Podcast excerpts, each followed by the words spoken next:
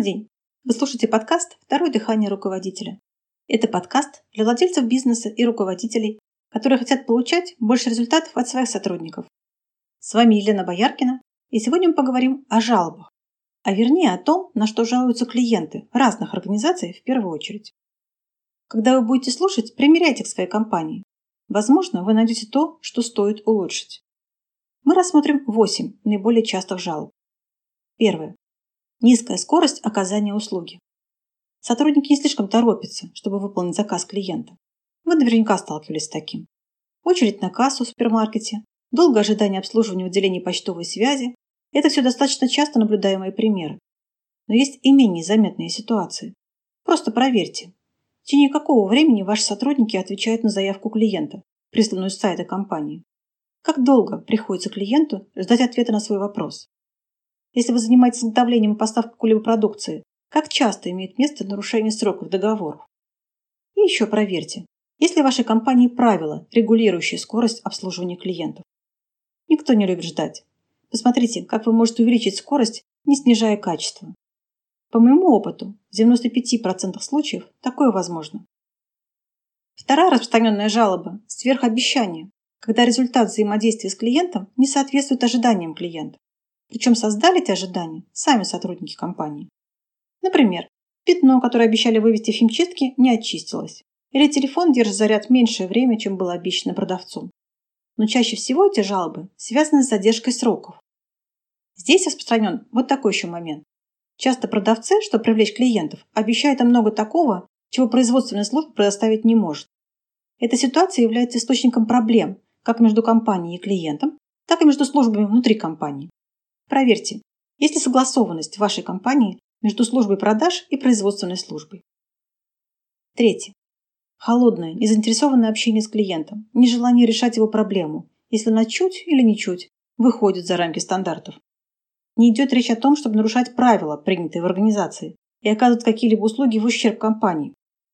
Нет, речь просто о нежелании приподнять пятую точку со стула чтобы найти нужную информацию для клиента или предоставить ему что-то. Например, один из моих клиентов рассказал мне такую историю. У него были поставщики, с которыми он некоторое время сотрудничал, а потом перестал. Причина банальна. С поставщиком у моего клиента была такая договоренность. Ему отгружали товар в кредит, а при достижении определенной суммы он этот кредит закрывал, переводя деньги на счет поставщика. И он просил при отгрузке сообщать ему две цифры. Саму сумму отгрузки по накладной и общую сумму, которую в настоящий момент должен поставщику. Так вот, первую сумму он видел в накладных, а вот вторую, общую сумму задолженности, ему при огрузке не сообщали, считая это лишней работой для себя. А клиенту надо было поднимать свой учет, чтобы выяснить это. И через какое-то время он остановил свой выбор на другом поставщике, сотрудником которого был не напряг сообщать ему две цифры при каждой отгрузке. А руководитель первой компании поставщика все никак не мог понять, но у него же лучше цены, чем у того другого. Почему же вы у него-то берете? Сервис и настоящая забота о клиенте очень часто перевешивают цены. Четвертое. Компания не поддерживает с клиентом связь при предоставлении услуги. Например, при доставке товара часто клиент не знает, в котором часу привезут купленное.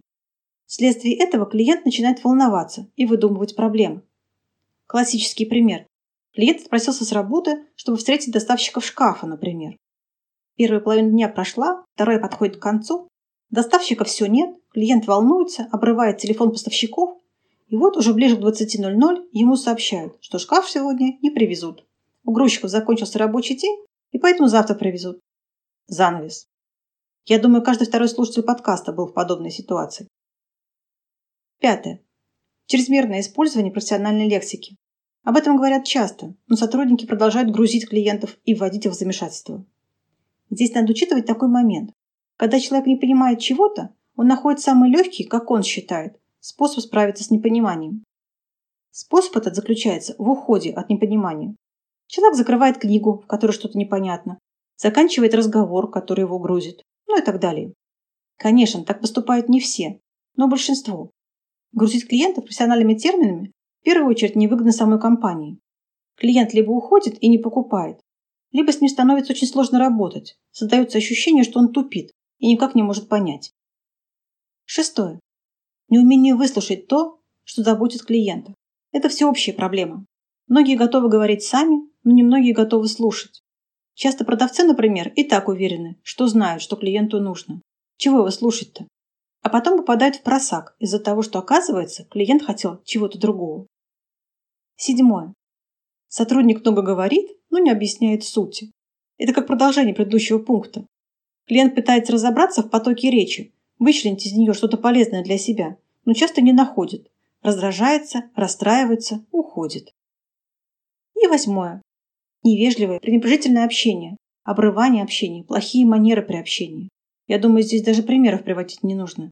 С этим сталкивался каждый. Жалобами клиента разобрались. Скорее всего, вы увидели то, что можно было бы улучшить в вашей компании. Давайте теперь посмотрим, а чего клиенты ждут от тех, кто их обслуживает или что-то им продает. Хорошее обслуживание клиентов подразумевает наличие у тех, кто обслуживает, навыков общения и сервиса. Перечислить основные способности. Способность выслушать клиента, не перебивая и получая ту информацию, что действительно нужна. Способность предотвратить беспокойство клиента во время оказания услуги и справиться с его страхами. А вдруг не привезут, вдруг будет не того качества, а вдруг... Способность уладить любые разногласия, возникшие в ходе общения. Способность уладить недовольного клиента без последствий для компании. Способность сделать так, чтобы клиент остался доволен сотрудничеством с компанией и рекомендовал ее своим друзьям. Способность донести информацию до клиента так, чтобы ему было все понятно. Важные способности, согласитесь. Эти умения мы отрабатываем с нашими клиентами на наших тренинговых программах по общению и сервису. Хотите узнать о них больше? Пишите на почту, указанную в описании выпуска. На этом все. Спасибо за внимание и до встречи в следующий четверг на подкасте «Второе дыхание руководителя».